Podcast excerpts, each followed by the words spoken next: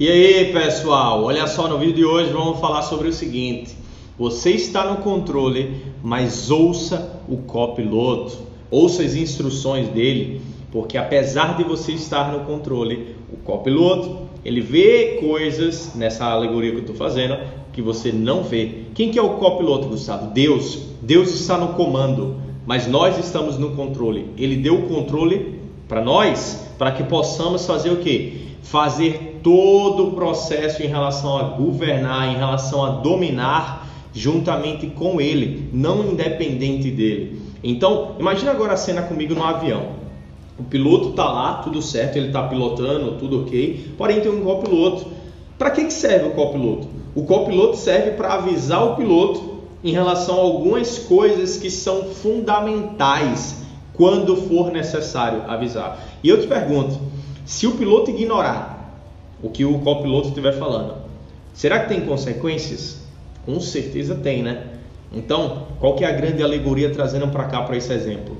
Quais serão as consequências se ignorarmos todas as instruções e o aviso que Deus dá para a gente, para a gente pegar tal rota, para a gente pegar aquela direção? De repente, imagina se for no ar, tá vindo uma aeronave ali, acidente aéreo é muito raro, né? Mas imagina, tá vindo uma nave ali eu ignorei e cara, o que vai acontecer é o seguinte: eu vou atingir ali aquela nave ou aquela nave vai me atingir. Quando eu falo nave, eu me refiro ao aspecto que eu chamo avião, jato, essas coisas assim de nave. Então, assim, partindo desse ponto, eu preciso entender o seguinte: apesar de ser raro, o qual piloto nunca vai falar em relação à instrução para o piloto algo que não seja relevante. Sempre é algo extremamente relevante e extremamente importante.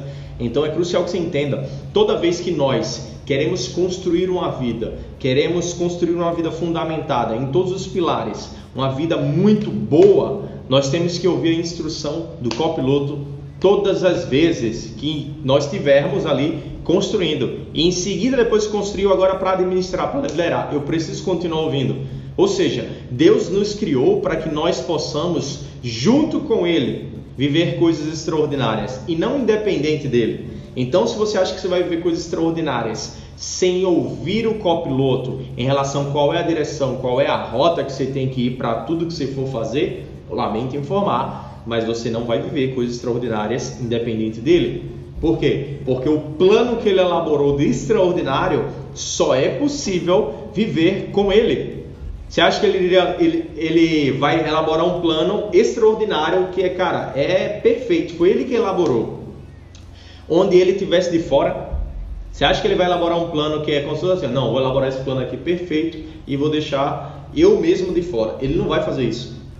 O que ele fez de deixar de ficar a nosso critério se ele vai ficar de fora ou não foi ter nos entregado ali o livre-arbítrio. Mas viver o plano dele, experimentar a boa, perfeita e agradável vontade dele é uma opção que nós temos ali se a gente quer ou não. E se a gente quiser, vamos ter que cooperar. Não, é, não tem como a gente é, é tirar, ele de, tirar ele de cena, não tem como. Lamento, mas não tem como. Então, ouça o copiloto. Quais são as instruções que o copiloto tem dado na tua vida que você tem ignorado, de repente que você não tem ouvido ali, não porque você tem ignorado, mas sim porque você não sabe.